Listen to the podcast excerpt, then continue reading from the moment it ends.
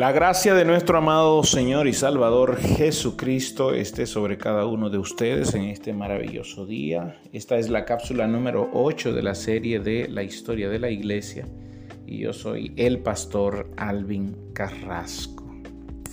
Bien, el día de ayer hablé sobre la Didache y hoy voy a dar algún poco de detalles sobre esta, este manuscrito, este escrito eh, encontrado en el 1873 y publicado en el 1883, que se conoce más bien como la enseñanza, la doctrina de los apóstoles. Luego hay que destacar que en materia, para esa, para esa época, en materia de religiosidad, eh, quien debía dar su anuencia era la, Iglesia Católica, 1883, quien debería dar su anuencia era la Iglesia Católica. Junto con la anuencia de, esta, de la Didache, también dieron anuencia para otros escritos, como fue eh, la, la Doctrina Apostolarum, que fue también un manual que encontraron. Eh, la epístola a Bernabé, que fue otro de los manuales que fueron encontrados en ese, en ese preciso momento. La epístola a, Dioneto, que también fue eh, otro de los manuales encontrados, y también la... Eh, varias, varias escritos más, varios escritos más que es, bueno de ir destacando. Yo voy a hablar un poquito sobre la Didache, el contenido de la Didache y un poquito sobre la epístola de Bernabé que me pareció muy interesante. Bien, hablar de la Didache es hablar de un documento que eh, no se puede tomar como un escrito canónico, pero el contenido que, que tenía la Didache era bastante estudiable, era bastante eh, visto. Por ejemplo, la Che comienza con el capítulo 1 hablando sobre los dos caminos, donde eh, habla de un camino del bien y un camino del mal y da el consejo de que eh, se tome siempre el camino del bien. y se ve como una doctrina. En el capítulo 2 hace un resumen de no matarás, no cometerás adulterio, no prostituirás a los niños, no inducirás al vicio, no robarás, no entregarás a la no te entregarás a la magia ni a la brujería, no harás alborotar a la criatura engendrada en la orgía. Eh, es decir, no, no, vas a estar en esos, en esos ajuares que la humanidad comúnmente hacía en el siglo I y, en el siglo II. Eh, entonces, eh, son muchas cosas, eh, sobre todo en este capítulo 2, está recordando básicamente la ley, eh, el tema de la ley.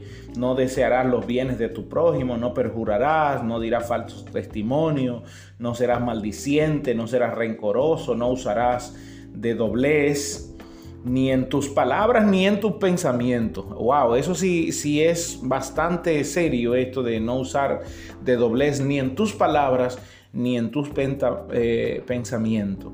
Porque si lo hace, entonces estarías poniendo lazo a tu cuello, decía la Didache. En el capítulo 3 eh, daba un consejo de alejarse del mal y de alejarse de toda apariencia de mal. Y que también no arrastres a ninguno, ni a esos vicios, ni a la ira, eh, porque hacerlo así sería igual que el asesinato, decía la Didache. Wow, tremendo. Eh, me adelanto a, eh, bueno, en el, en el, capítulo 4 hablaba de anunciar la palabra del Señor. en el capítulo 5 hablaba de alejarse del camino de la muerte.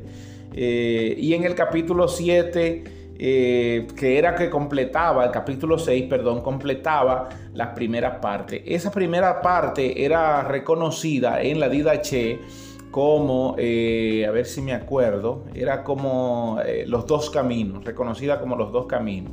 Lo mismo que habla el capítulo 1. Ahora, ya la segunda parte de la Didache entonces hablaba de la doctrina y hablaba de la liturgia que debía tenerse dentro del templo. Y, le voy a dejar aquí un, punto aquí, el punto número 7, que hablaba del bautismo. Decía, cuando al en cuanto al bautismo, he aquí, eh, eh, hay, hay cosas que deben administrarse correctamente. Después de haber enseñado los anteriores preceptos, es decir, las cosas que estaban anteriormente, dice la Didache, eh, debe bautizarse en agua viva, en el nombre del Padre, del Hijo y del Espíritu Santo. Y si no pudiera ser en agua viva, en agua que corra, en agua en río, básicamente, si no pudiera ser en agua viva, después de utilizar, eh, se puede utilizar otra. Si no pudiera hacerlo en agua fría, pues puede hacerse en agua caliente. Si no tuvieres a mano ni la una ni la otra, entonces echa tres veces agua sobre la cabeza en el nombre del Padre, del Hijo y del Espíritu Santo. Fíjese una cosa aquí, que es lo que hace normalmente la Iglesia Católica, echa agua tres veces en la cabeza. Y aquí era donde surgía la pregunta, ¿de dónde salía esa doctrina? Pues la Iglesia Católica la tomó de la Didache, sin mirar los eh, preceptos que antes mm, decía la Didache, porque era si no había agua. Recuerden que se estaba escribiendo un manual donde se estaba levantando iglesia incluso para lugares desérticos donde no había agua y donde no había agua y la gente se convertía al Señor, ¿qué debíamos hacer? Entonces la Didache estaba diciendo, se toma agua, se echa tres veces en la cabeza en el nombre del Padre, del, Hijo y del Espíritu Santo y la persona quedaba bautizada. Pero si no, si no se completa, si se completaba lo anterior y no y no había las condiciones para hacerlo. Es lo que la Didache está marcando. Es decir, lo primero debe ser sumergido. Pero si no hay para sumergir en agua corriente, sumerjas en agua estancada. Pero si no hay agua fría, sumerjas en agua caliente. Pero si no hay agua, entonces eh, se toma un chin de agua y se echa tres veces en la cabeza en el nombre del Padre, del Hijo y del Espíritu Santo. Eso lo decía la Didache. La Iglesia Católica se quedó con esta última parte. ¿De dónde sacaban eso? Bueno, pues ya usted sabe de dónde lo sacaron. De aquí, de la Didache, porque para ellos era mucho más conveniente.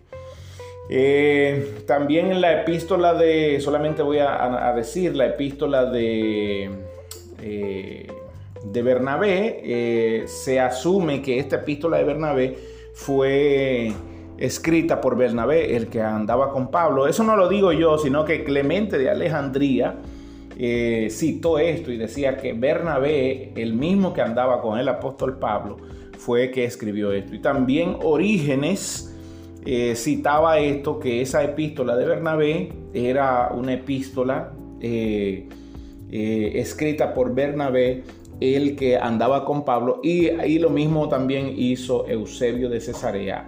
ellos tres citaron esta epístola de Bernabé.